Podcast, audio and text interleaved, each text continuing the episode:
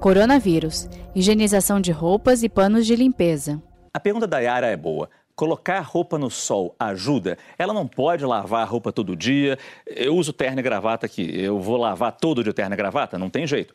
Uh, colocar no sol ajuda?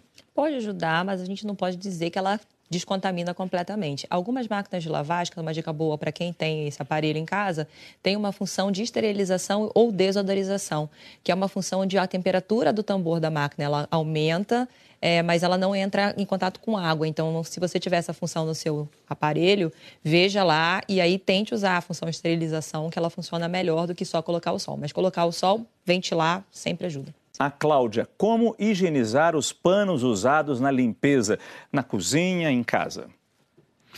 É, até gostaria de complementar uma coisa que é interessante. Claro. Quando a gente fala de higienização, em hospitais, inclusive, tem uma regra muito importante nas infecções hospitalares, né?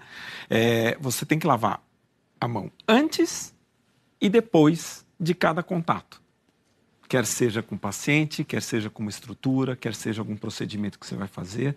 Então, a limpeza da mão, ela tem que acontecer em todos os momentos. Tem que ser Isso é algo é constante. Né? E aí a Cláudia pergunta, relembrando aqui, como é que ela higieniza, como é que ela limpa esses panos usados na limpeza de casa, imagino? Água e sabão são excelentes para a higienização de qualquer um desses tecidos. Outras substâncias muitas vezes podem até é, destruir o tecido. Então, água e sabão já é o suficiente para o cuidado necessário. Saiba mais em g1.com.br/barra coronavírus.